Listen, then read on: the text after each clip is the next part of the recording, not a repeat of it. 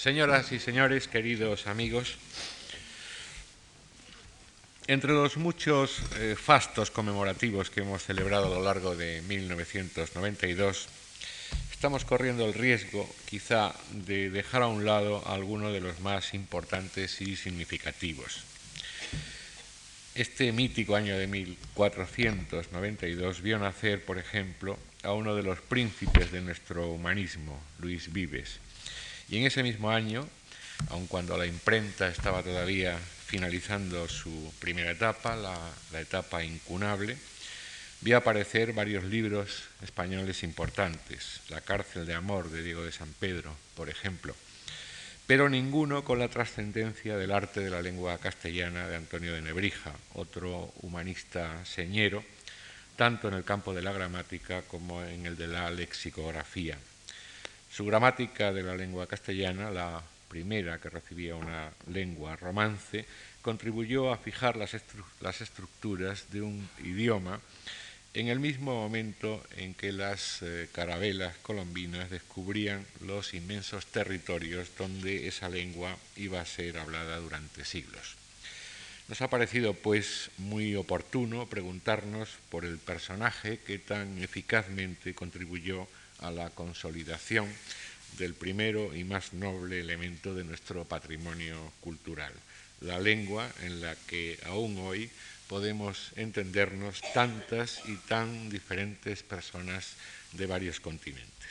Y la respuesta se la hemos pedido a un ilustre miembro de la Academia, es decir, de la Universidad y también de la Academia Española, don Gregorio Salvador, que ya ha ocupado esta tribuna en varias ocasiones y que siempre accede a colaborar en nuestras actividades culturales al menos con el mismo entusiasmo con el que nosotros se la pedimos. Don Gregorio Salvador nació en Cúllar, Baza, en Granada, en 1927. Ha sido catedrático de gramática histórica de la lengua española de las universidades de La Laguna, Granada y Autónoma de Madrid y desde 1980 en la Complutense, también de Madrid.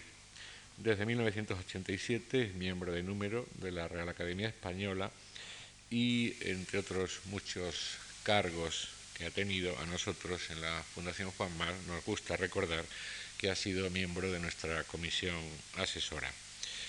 En la actualidad es también presidente de la Sociedad Española de Lingüística. Dialectólogo, lexicólogo, crítico literario, es autor, entre otros muchos libros, de semántica y lexicografía del español, estudios dialectológicos y lengua española y Lenguas de España. Tanto al profesor Salvador como a todos ustedes que hoy nos acompañan, en nombre de todos los que trabajamos en esta casa, muchas gracias.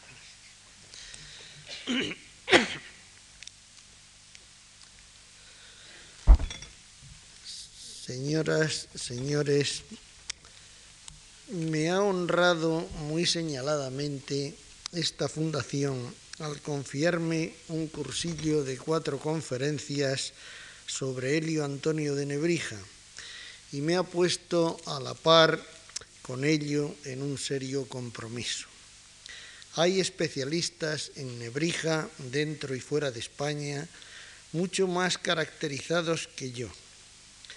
Cualquiera lo es, por otra parte, puesto que yo no soy especialista en Nebrija. Me ha atraído desde antiguo su figura y he tenido clara conciencia de todo lo que nuestra lengua le debe eh, a su ímpetu admirable, pero apenas si me había ocupado alguna vez de sus ideas ortográficas y más recientemente de su vocabulario español latino ya con motivo de este centenario que se viene celebrando, el de la publicación de su gramática de la lengua castellana y su diccionario latino-español. No sé por qué se me encomendó la conferencia inaugural de estos actos conmemorativos que comenzaron en Murcia el día 1 de abril, con un congreso internacional sobre Nebrija, en el que se presentaron unas cuantas docenas de comunicaciones Congreso que se reanuda ahora, el próximo día 26, con carácter itinerante. Pues comenzará en Salamanca, seguirá en Sevilla y en Lebrija, para cerrar luego en Alcalá esta prolongada y densa celebración en la que se están diciendo y se van a decir muchas cosas sobre el gran humanista andaluz. y no solo en los foros científicos y académicos. Muchos de ustedes recordarán que a mediados del verano, con motivo del medio milenio exacto de la gramática, que salió a la luz el 18 de agosto de 1492 en Salamanca, algunos periódicos dedicaron sus suplementos culturales a la efeméride y hubo ocasión de leer páginas muy hermosas al respecto. Llevamos pues un año en el que Nebrija ha estado muy presente, todo lo presente que la conmemoración centenaria requería y en el que se ha dicho y se ha escrito multitud de cosas sobre su obra y sobre él. Hay pues una cierta saturación.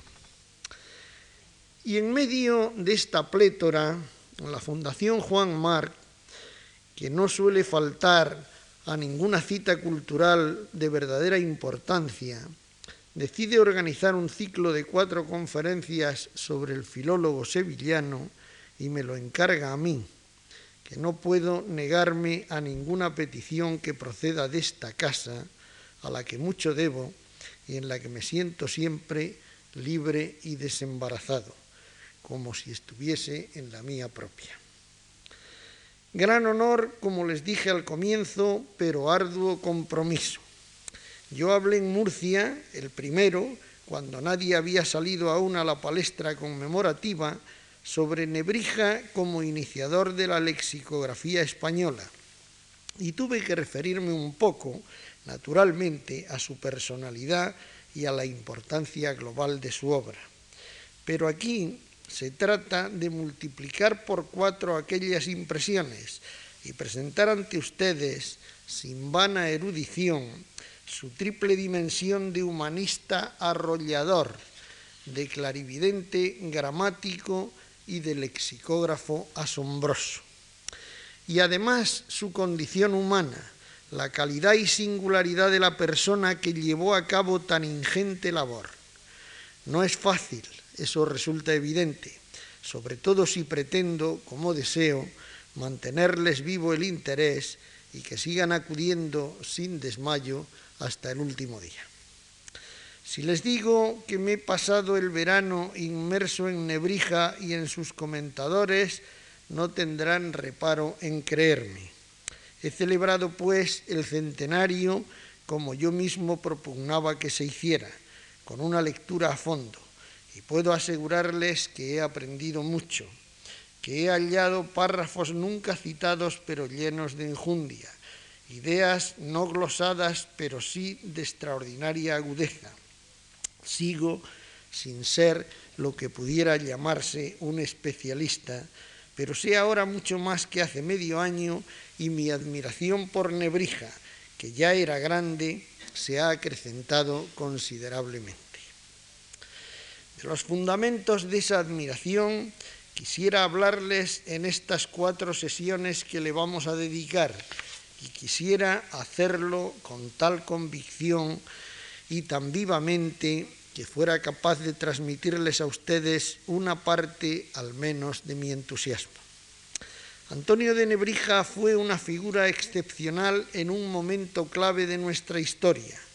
El otro hombre del 92 como yo he querido llamarlo en el título general de este cursillo y me daría cumplidamente por satisfecho con lograr que ustedes admitieran, concluido el ciclo, la profunda razón de tal aserto.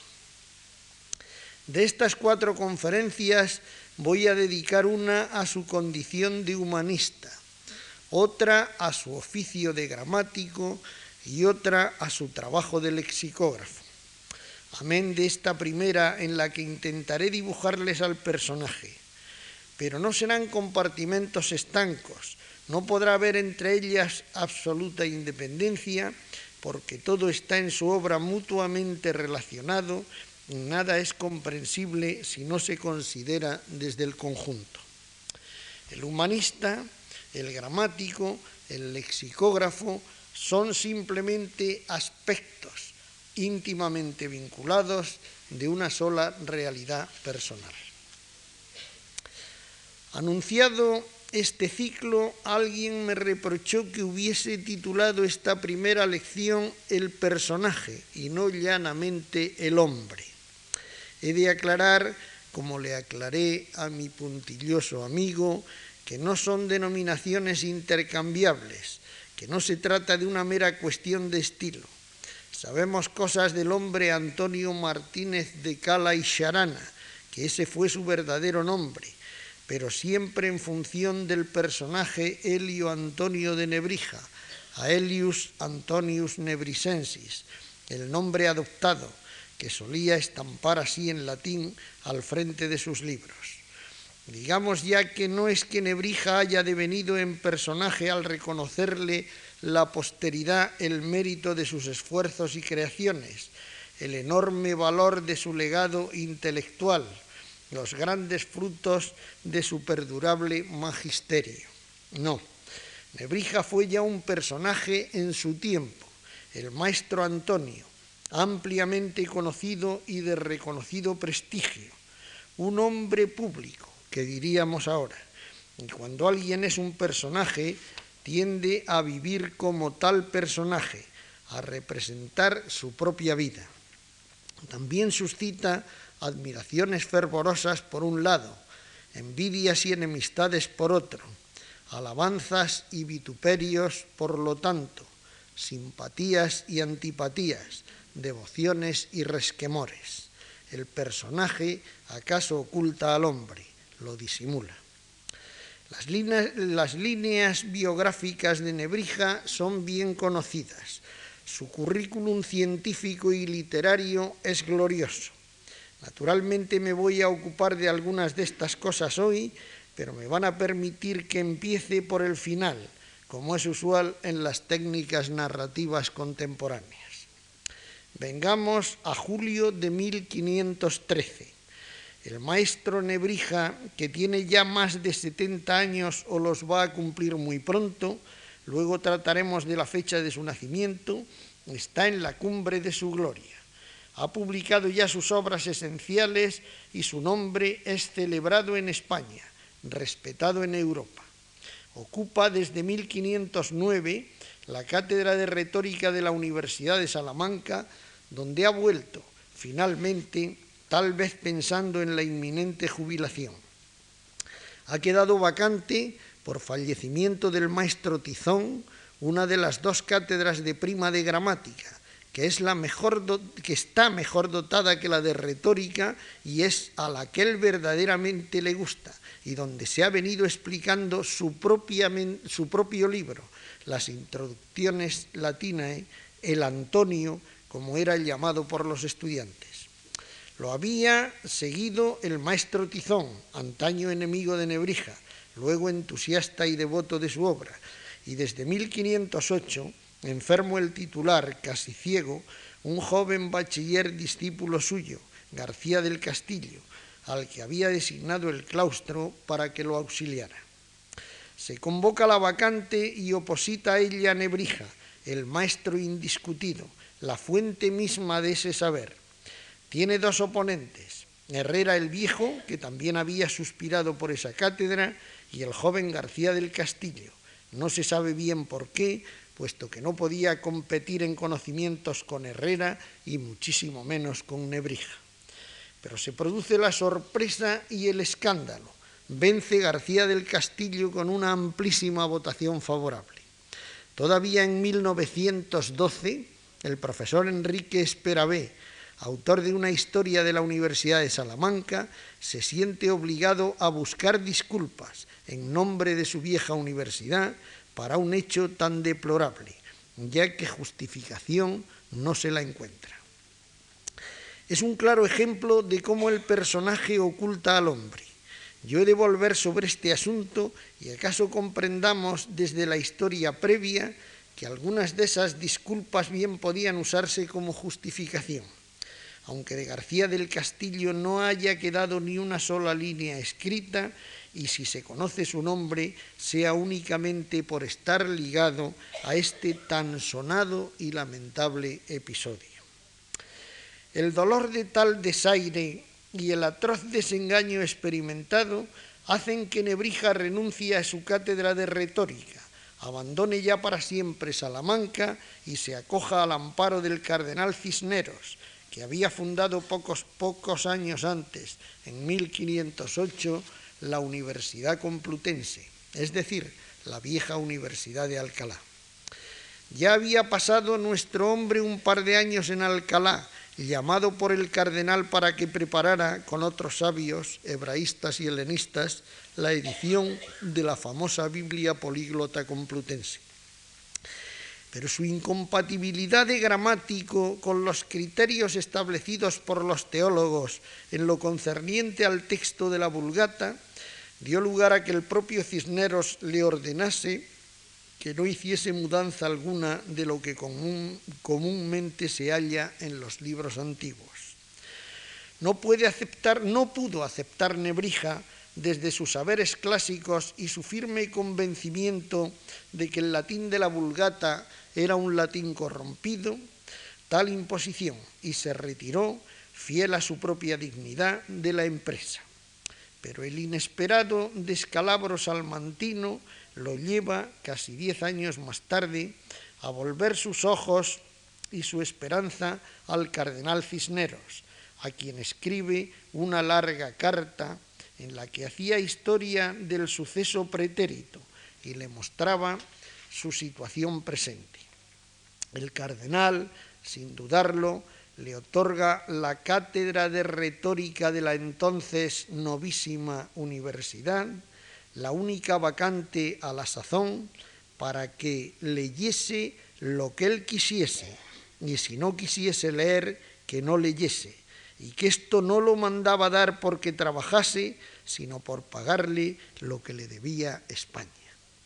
Muchas veces se ha citado esta frase lapidaria con la que Cisneros justificaba su decisión de concederle al maestro Nebrija lo que en justicia por sus obras le correspondía. Quedaba creada así, aunque no se le diera ese nombre, la figura del profesor emérito, con más generosidad y fundamento de lo que hoy ha venido a entenderse por tal. Ocho años vivió todavía Nebrija enseñando en Alcalá, reconocido sus merecimientos, remunerado su trabajo.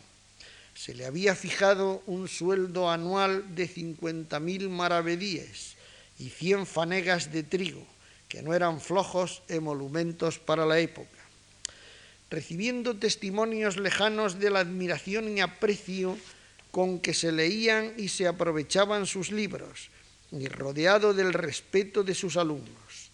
No le pagó España todo lo que le debía porque esa deuda era impagable, pero pudo morir en plena gloria, satisfecho de sus empresas y trabajos y estimado públicamente por ellos. Lo que no es poco en esta patria nuestra, madrastra de sus hijos verdaderos, como luego diría Lope. Cristóbal Colón la figura más universal de su época, había muerto en Valladolid decepcionado, preterido y pobre el día 20 de mayo de 1506. Y no cito a Colón ociosamente. Nebrija fue, como he dicho, el otro gran hombre de 1492. Y en estas celebraciones del quinto centenario, del Agnus Mirabilis, como lo llamaron los humanistas de la época, estamos obligados a recordar la figura del filólogo lebrijano a la par que la del navegante genovés. Si éste acertó a encontrar el camino de un nuevo y desconocido continente que había ignorado el mundo antiguo, Nebrija supo, adentrándose en los sabores, en los saberes de ese mundo antiguo y actualizándolos, ensanchando su perspectiva de humanista, reducir a arte y encerrar en un par de libros asombrosos una gramática y un diccionario la lengua que iba a servir para ofrecer la primera visión del nuevo mundo. En este año de 1992 se ha cumplido el medio milenio de una serie de hechos admirables, entre los cuales quiero aquí destacar uno, la llegada a América de la lengua española, que mientras Cristóbal Colón hacía camino en el Océano Atlántico, Antonio de Nebrija presentara su gramática de la lengua castellana a la reina Isabel, la primera gramática de una lengua vulgar, y que ese mismo año publicara también su diccionario latino-español, son obviamente hechos casuales, pero de la casualidad nacen no pocas veces los símbolos y lo cierto es que hoy, tras cinco siglos de controvertida historia, más de 300 millones de personas hablan español en aquel continente. De hecho, portentoso lo ha calificado Ernesto Sábato. Y desde luego nunca en la historia universal, desde que el mundo es mundo, ha ocurrido que 20 naciones compartan un único idioma como lengua común.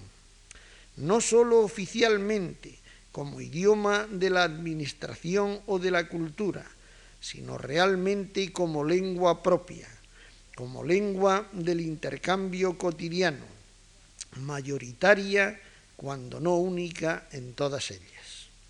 Aunque Antonio de Nebrija no hubiera inscrito tan oportunamente su nombre en las efemérides del 92, no podríamos hablar de lo que han representado estos 500 años para la historia del mundo sin mencionar su obra. ¿Quién era este hombre? ¿Qué caminos lo habían conducido a convertirse en el personaje a quien el cardenal Cisneros en 1514 acoge tan liberalmente en Alcalá para pagarle de algún modo todo lo que España le debía y a quien nosotros ahora estamos honrando muy especial y específicamente en este centenario de tantos hechos inauditos. Había nacido en Lebrija, doce leguas al sur de Sevilla, cerca de las marismas del Guadalquivir, a su izquierda, no muy lejos de su desembocadura, en el límite hoy con la provincia de Cádiz. Allí estuvo situada la antigua Nebrisa Veneria de los romanos y abundan los restos arqueológicos de ese origen, lo que algo tuvo que ver con la atracción que el mundo clásico ejercería sobre él desde sus primeros años. Y volveremos sobre ello. Los padres del humanista lebrijano fueron Juan Martínez de Cala e Hinojosa y Catalina de Charana y Ojo, ni nobles ni plebeyos, sino de mediana posición, de clase media, como después se diría. Lo explicará él mismo en uno de sus textos latinos, ex media conditione, nec plebei neque patrici, sed ex medio ordine. Procedían de familias hidalgas castellanas que habían llegado a Lebrija dos siglos antes a repoblar estas tierras de la España reconquistada. No existe certeza acerca del año de su nacimiento, lo que ha dado lugar a algunas discusiones eruditas. Lo cierto es que él afirma en el prólogo de su vocabulario español latino, dedicado o dirigido a don Juan de Zúñiga, que nació un año antes que en tiempo del rey don Juan el II fue la próspera batalla de Olmedo, lo cual remite su nacimiento a 1444 pero como luego en el mismo prólogo hace un resumen de su vida y balance de los años pasados en cada lugar, resulta que las cuentas no salen, sobran años, y habría que suponer que nació en 1441. Se equivoca, pues, en la fecha de la batalla de Olmedo, lo que no es probable en hombre de tantos saberes y que vivió intensa y conscientemente su época, o establece a ojo, redondeando por arriba, el cómputo de sus idas y venidas, de sus estancias y ocupaciones, lo que me parece más plausible. Creo pues que fue en 1444 cuando nació y que eran 78 años los que tenía cuando murió en Alcalá de Henares en julio de 1522. Tuvo Nebrija varios hermanos, casi todos fallecidos en la infancia, como se deduce de su más famoso poema latino, Salve Domus Parva, sobre el que habremos de volver también. El único que al parecer cuajó en hombre mm, debió morir en la guerra contra los moros del reino de Granada, según se desprende de estos cuatro versos del mismo poema, Nanquid ego de te frater carissime dicam, qui bene pro Christi religione iaces, qui bene pro patria que quidiste informe cadáver, vulturibus saevis dana animunque deo. Es decir, pues qué diré de ti, hermano muy querido, que sucumbiste gloriosamente por la religión de Cristo y por la patria, entregando el alma a Dios y a los voraces buitres tu cuerpo destrozado. Fue por consiguiente él el único Martínez de Cala y Charana que sobrevivió y gozó de una larga vida completa, afortunadamente a la vista de su obra. Debieron poner sus padres grandes esperanzas en su educación, porque habla él en el mencionado prólogo al vocabulario de los años de su niñez, pasados en mi tierra, dice, debajo de bachilleres y maestros de gramática y lógica, aunque sin negarle por ello las distracciones y solaces de su edad. En el arriba citado Salva Domus Parva escribió, y traduzco sin más al castellano, estas paredes me vieron jugar con otros niños de mi edad, y me vieron perder y ganar a las nueces. Aquí jugué a la guerra montado en una caña larga que hacía de caballo, pero mi juego predilecto era la peonza. De estos juegos infantiles y enseñanzas locales pasa sin transición a la Universidad de Salamanca, a donde es enviado a los 14 años, no sabemos si cumplidos o sin cumplir. Allí oyó durante cinco cursos a diversos catedráticos que, a su juicio, aunque no en el saber, en decir sabían poco. Ha salido pues el estudiante lebrijano con fuerte espíritu crítico. No le niega saber a sus maestros, pero sí capacidad lingüística para transmitirlo, conocimiento suficiente del latín. No es preciso recordar que la lengua de la enseñanza era la latina, como lo sería aún durante varios siglos, pero que ese supuestamente docto latín medieval había degenerado tanto que todo saber se falseaba desde la tosquedad de su medio de expresión. Será la gran lucha de Nebrija toda su vida. Por lo pronto, el joven estudiante, testigo y víctima de esa penuria, decide marcharse a Italia, donde ya soplan los vientos del Renacimiento. A Italia en busca de la buena latinidad. Tiene entonces 19 años y pasará allí 10, según su cuenta, pero acaso fueran solo 8 y dos medios, es decir, 9, para que vayan saliendo las cuentas de su edad. Tampoco sabemos demasiados detalles de su estancia italiana. Va al colegio de San Clemente de Bolonia, que había fundado un siglo antes el cardenal Gil de Albornoz, con una beca del, Cabildo Catedralicio de Córdoba. No se sabe cuánto tiempo permaneció en él. El tiempo máximo era de ocho años, pero no debió estar tantos porque el humanista Paulo Jovio escribiría años después que Nebrija, exiliado voluntariamente de su tierra por amor a las letras, recorrió todos los colegios de Italia, recogiendo a manos llenas los tesoros de las lenguas griega y latina con los que enriqueció luego a su patria.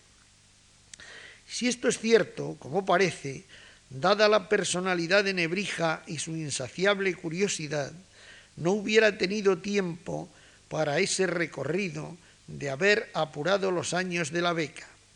Por otra parte, no se graduó en Bolonia ni en teología ni en ninguna otra facultad, aunque hay indicios de que siguió estudios de teología, derecho y medicina, pues sus saberes en tales materias fueron admirados eh, por sus contemporáneos, aunque él no quiso jamás recibir otro título que el de gramático. En el razonamiento que dirigiría años más tarde al rey Fernando el Católico, cuando éste lo nombró su cronista, asegura que él no había aprendido la lengua latina en Sicilia ni siquiera en Roma. Lo de Sicilia, que puede sorprender, era una malévola alusión a su contemporáneo Lucio Marineo Sículo, con el que nunca se llevó demasiado bien.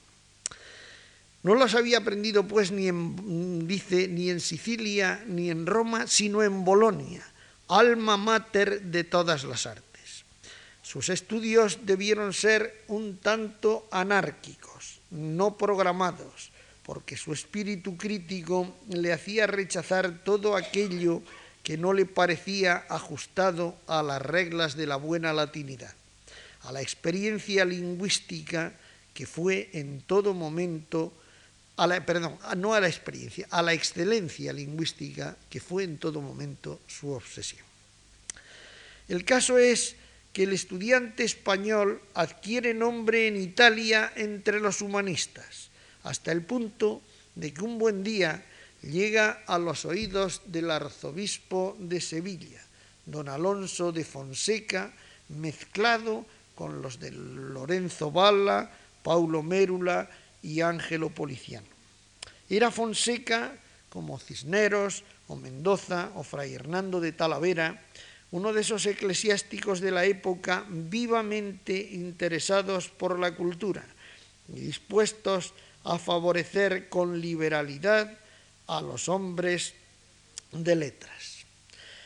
Enterado pues de que un feligrés suyo de Lebrija ha alcanzado tal renombre en Italia y se halla dispuesto además a regresar a su tierra, le escribe ofreciéndole apoyo y protección. Acepta el nebrisense la oferta de su prelado y durante los tres años que estuvo a su servicio no sabemos si completos, ninguna otra cosa hice, confiesa él mismo, sino reconocer toda mi gente y por ejercicio apercibirme para enseñar la lengua latina. A comienzos del curso 1473-74 llega a la Universidad de Salamanca, donde para darse a conocer debió encargarse de alguno de los llamados cursos generales. En julio de 1475 firma un contrato con la universidad por el que se compromete a dictar dos lecciones diarias, una de elocuencia y otra de poesía, durante cinco años. Pero en noviembre queda vacante una de las cátedras de prima de gramática, oposita a ella, o se opone, como se decía entonces, la gana y toma posesión el 22 de enero de 1476 y fruto ya logrado de su enseñanza universitaria, publicará sus introducciones latinas en 1481, libro que lo convierte sin más en maestro ilustre, conocido y admirado, también denostado y temido. No tiene aún entonces 40 años. En 1476 los reyes católicos peregrinan a Santiago y a la vuelta se quedan todo el invierno en Salamanca.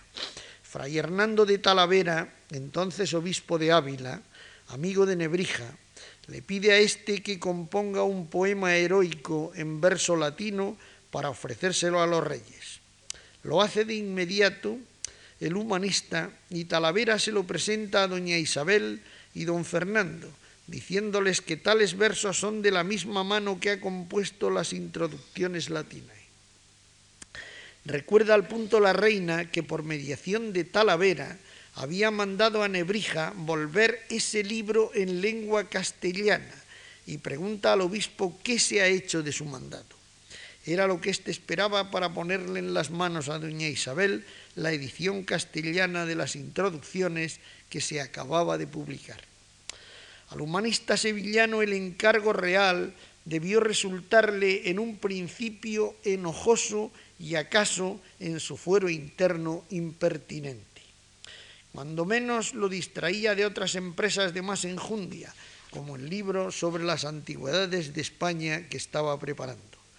Pero no tardó en sentirse prendido del nuevo trabajo, interesado en lo que estaba haciendo, contento de la versión lograda y hasta pesaroso de no haber acertado desde el comienzo en esta forma de enseñar mayormente a los hombres de nuestra lengua. Se trataba en definitiva de una versión bilingüe, de una gramática bilingüe. Será pues esta inesperada circunstancia, impuesta por el deseo de la reina, la que lleve a Nebrija a tomar conciencia del propio idioma y de sus posibilidades, excepcionales posibilidades, en principio, como vehículo más idóneo para enseñar latín a los ignorantes y muy pronto llegará a la conclusión de que esa lengua que habla, esa lengua familiar y cotidiana, bien merece igualmente una descripción, una sistematización escrita de su arte, y se pone a ello. La gramática de la lengua castellana fechará su colofón, como sabemos, el 18 de agosto de 1492 en Salamanca. Cinco años hacía ya para entonces que había renunciado a su cátedra y se había ausentado de esta ciudad. A sus dos cátedras, mejor dicho, porque llegó a tener dos, de prima de gramática y de poesía, lo cual antes de mí aún ninguno alcanzó, como dirá en el prólogo del vocabulario español latino. Había pasado doce años en Salamanca, trabajando incansablemente, revolucionando la enseñanza del latín, exigiendo recta latinidad a teólogos, a médicos, a juristas. Había publicado, por ejemplo, en 1486 su Juris Civilis Lexicon. Era un hombre plenamente convencido de su propio valer, jactancioso, implacable con la ignorancia y la pedantería lo que fue creándole enemistades en el claustro y haciéndole difícil y gravosa la vida universitaria. Lo suyo era la investigación, el estudio. La obligación cotidiana de las clases, su necesaria preparación, el escaso y limitadísimo fruto que a su juicio podía obtener de estudiantes en gran parte mediocres, lo distraía de lo que él consideraba su verdadero trabajo y lo irritaba. Faltaba con frecuencia a sus obligaciones docentes, practicaba el absentismo, que diríamos ahora. Ello daba pábulo a la crítica malintencionada de sus colegas, y como él era de natural intemperante, se iba creando un ambiente cada vez más hostil inadecuado para llevar adelante con la serenidad suficiente su proyecto de diccionario latino-español, que es el que entonces había concebido. Lo confesará luego en el prólogo cuando lo publique, también en 1492, porque como gastase casi todo mi tiempo en declarar los autores, ocupado cada día en cosa no menos difícil que enojosa, Quiero decir la verdad, que no era aquel negocio de tanto valor que hubiese de emplear tan buenas horas en cosa que parecía tocar al provecho de pocos, siendo por ventura nacido con mayor fortuna y para obras mayores y que fuesen a los nuestros mucho más provechosas. Pero se siente irremediablemente amarrado a la universidad. Necesita su doble sueldo de catedrático para vivir y para sacar adelante a su numerosa familia. Porque fue Nebrija hombre casado, en una época en que lo habitual en los varones dedicados a ese oficio es que fuesen clérigos o al menos célibes, con órdenes menores que les permitían allegar algún beneficio eclesiástico. Nebrija se había casado con doña Isabel de Montesino y Solís, dama salmantina, al poco de incorporarse a la enseñanza universitaria. Sabía lo que se jugaba, renunciando a los honores y prebendas de la Iglesia, pero mejor casarse que abrasarse, como confesará en un prólogo que le dedica a su amigo don Juan de Fonseca, obispo de Palencia. Supo, pues, arrostrar con gallardía y sin dobleces su condición varonil. Seis hijos varones y una hija dicen que tuvo. El mayor Marcelo fue comendador de la Orden de Alcántara y residió en, en las Brozas, donde murió. Del segundo, Alonso, apenas si se sabe nada. Fabián siguió la senda de su padre y fue colegial becario de San Ildefonso desde 1508. Sebastián, gemelo del anterior, recopiló todos los manuscritos de su padre y vivió en Granada, donde murió en 1550. En Granada murió también Sancho como alcalde del crimen de su chancillería había sido previamente colegial de Bolonia, también como su padre, y gobernador de las Islas Canarias. El último de los varones, Antonio, tuvo imprenta en Antequera, donde imprimió las obras de su progenitor. La hija aparece con distintos nombres según los documentos. Isabel, Catalina, Francisca y Sabina. Yo me inclino a suponer que tuvo más de una. No pudo ser la misma Isabel, casada con Juan Romero, caballero sevillano, que murió en Sevilla en 1553, que Francisca, latinista, que sucedió a su padre en la cátedra de retórica de Alcalá. Eh, los cuatro mayores habrían ya nacido y debían de ser muy pequeños en esos años de agobio docente en Salamanca y de grandes proyectos imposibilitados por la falta de tiempo. En 1487 tiene ocasión de hablarle de estas cosas a don Juan de Zúñiga, maestre de la Orden de Alcántara, a la sazón, que había sido discípulo suyo. Escucha el prócer a quien consideraba y quería como maestro y decide convertirse en su mecenas. Se lo lleva a Zalamea de la Serena, donde le da casa y renta que le permita vivir. Allí pasará los años más fructíferos de su vida en los que redacta la gramática y los dos diccionarios, el latino-español y el español-latino. Prepara la duodécima edición de las introducciones, muy renovada, prácticamente la definitiva. Trabaja en las antigüedades de España y compone algunos de sus poemas latinos y otras obras menores. Libre de obligaciones docentes, su fecundidad se multiplica. No obstante, algunas lecciones daba en casa de don Juan de Zúñiga. Hay una preciosa miniatura que va al frente del manuscrito de las introducciones que se conserva en la Biblioteca Nacional y cuya reproducción puede verse en el programa que ha editado el Ministerio de Asuntos Exteriores para anunciar los actos de su centenario, en la que se representa al maestro en una de estas lecciones ante Zúñiga y diez personas más, damas y caballeros. Hay testimonio igualmente de que en 1498 explicó un curso en Sevilla, en Santa María de la Granada. A principios del nuevo siglo es llamado por el cardenal Cisneros para que colabore en la Biblia políglota, con el resultado que ya apunté.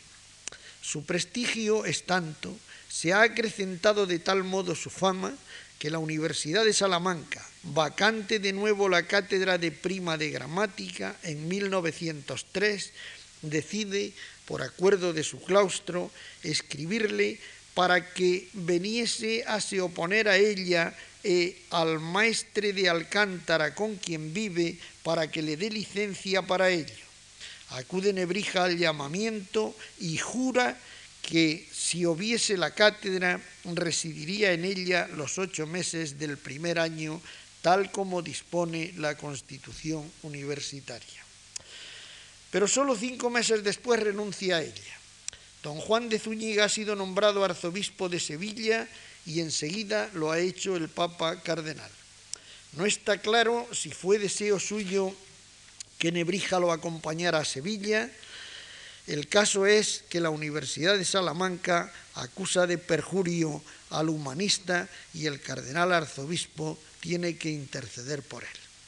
Era esto en marzo de 1504 y el 26 de julio de ese mismo año muere inesperadamente el cardenal con solo 39 años, su amigo y protector. Suspira ahora Nebrija ante la nueva situación de desvalimiento por la cátedra a la que había renunciado de tan fea manera, pero ya ha sido cubierta por un maestro joven, Pedro de Espinosa, que muere sin embargo enseguida, a mediados del curso siguiente. En abril de 1505 oposita de nuevo a ella nuestro hombre, frente al portugués Arias Barbosa, uno de sus más fieles y entusiastas discípulos, que se retira ante la presencia del maestro. Vuelve agresivo y belicoso en lo que se ha llamado su interminable lucha contra los bárbaros. Trabaja mucho esos años y publica numerosos opúsculos. La investigación y las controversias lo hacen descuidar las clases, como siempre. Al comenzar el curso 1508-1509, Nebrija no aparece por la universidad y en febrero no ha dado todavía ni una lección, por lo que el claustro acuerda despojarlo de la cátedra. En marzo es nombrado cronista real, con 80.000 maravedís de sueldo, y en agosto oposita de nuevo, esta vez a la cátedra de retórica, desde la que continuará su lucha contra la ignorancia de buena parte de los claustrales y su particular entendimiento de las obligaciones docentes. Así estaban las cosas cuando intenta retornar a su cátedra de gramática en 1513, con el resultado que vimos. Estaba mejor dotada y le preocupaba sobre todo su jubilación, dice Esperabé en la historia de la Universidad Salmantina a la que ya me referí. Pero la verdad, sea dicha, es que con estos someros datos que les he dado, que podrían ampliarse considerablemente si entráramos en detalles, resulta fácil suponer que sus enemigos eran muchos y que no les faltaban razones a los claustrales para legitimar un fallo académica e intelectualmente tan injusto, que fue una campanada en su tiempo y que ha seguido dando que hablar hasta nuestros días, pero humanamente comprensible si entendemos que tantos votos desfavorables no iban contra la excelsitud del sabio, que tácitamente aceptaban, ni contra la grandeza del personaje, que casi nadie discutía, sino que estaban motivados por la evidente dificultad de una convivencia que él no hacía nada por mejorar, con su orgullo tan justificado como ostentoso,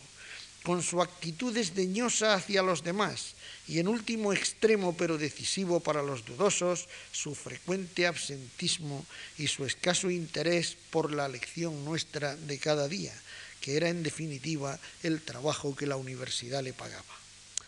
Lo curioso y paradójico es que después de esto, cuando Cisneros lo recibe en Alcalá y le otorga libertad absoluta para hacer lo que le apetezca o para no hacer nada, se convierte en un profesor asiduo que explica con diligencia su cátedra de retórica hasta los últimos días de su vida.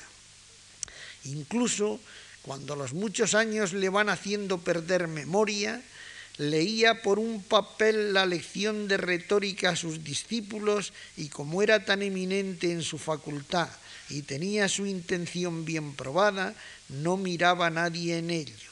Son palabras estas de Huarte de San Juan en el examen de ingenios. Tristes se le fueron haciendo los años de su vejez alcalaína, pese al reconocimiento público, doliente testigo de la muerte de personas muy queridas. Primero en 1515 la de su hijo predilecto, Fabián, el humanista, que aún no había cumplido 30 años y que en la ciencia se había cuasi igualado con su padre, en frase tal vez también malévola de Lucio Marineo Sículo. En 1517 la del cardenal Cisneros, su amigo y protector, con quien había mantenido aquellos años larguísimas y enjundiosas conversaciones, finalmente la de su esposa. Ensombrecida así su vida por la creciente soledad, se entregó febrilmente al trabajo. Pasó alguna temporada en las brozas, en casa de su hijo mayor, Marcelo, revisando las introducciones y el diccionario, lamentándose de que iba a dejar ambas obras imperfectas, según referirá luego el brocense en el prólogo de su Minerva, que dice habérselo oído contar muchas veces a su propio padre. Murió de una apoplejía el 2 de julio de 1522. El 6 de septiembre, en una carta fechada en Valladolid, Juan de Vergara se lo comunicaba a Luis Vives.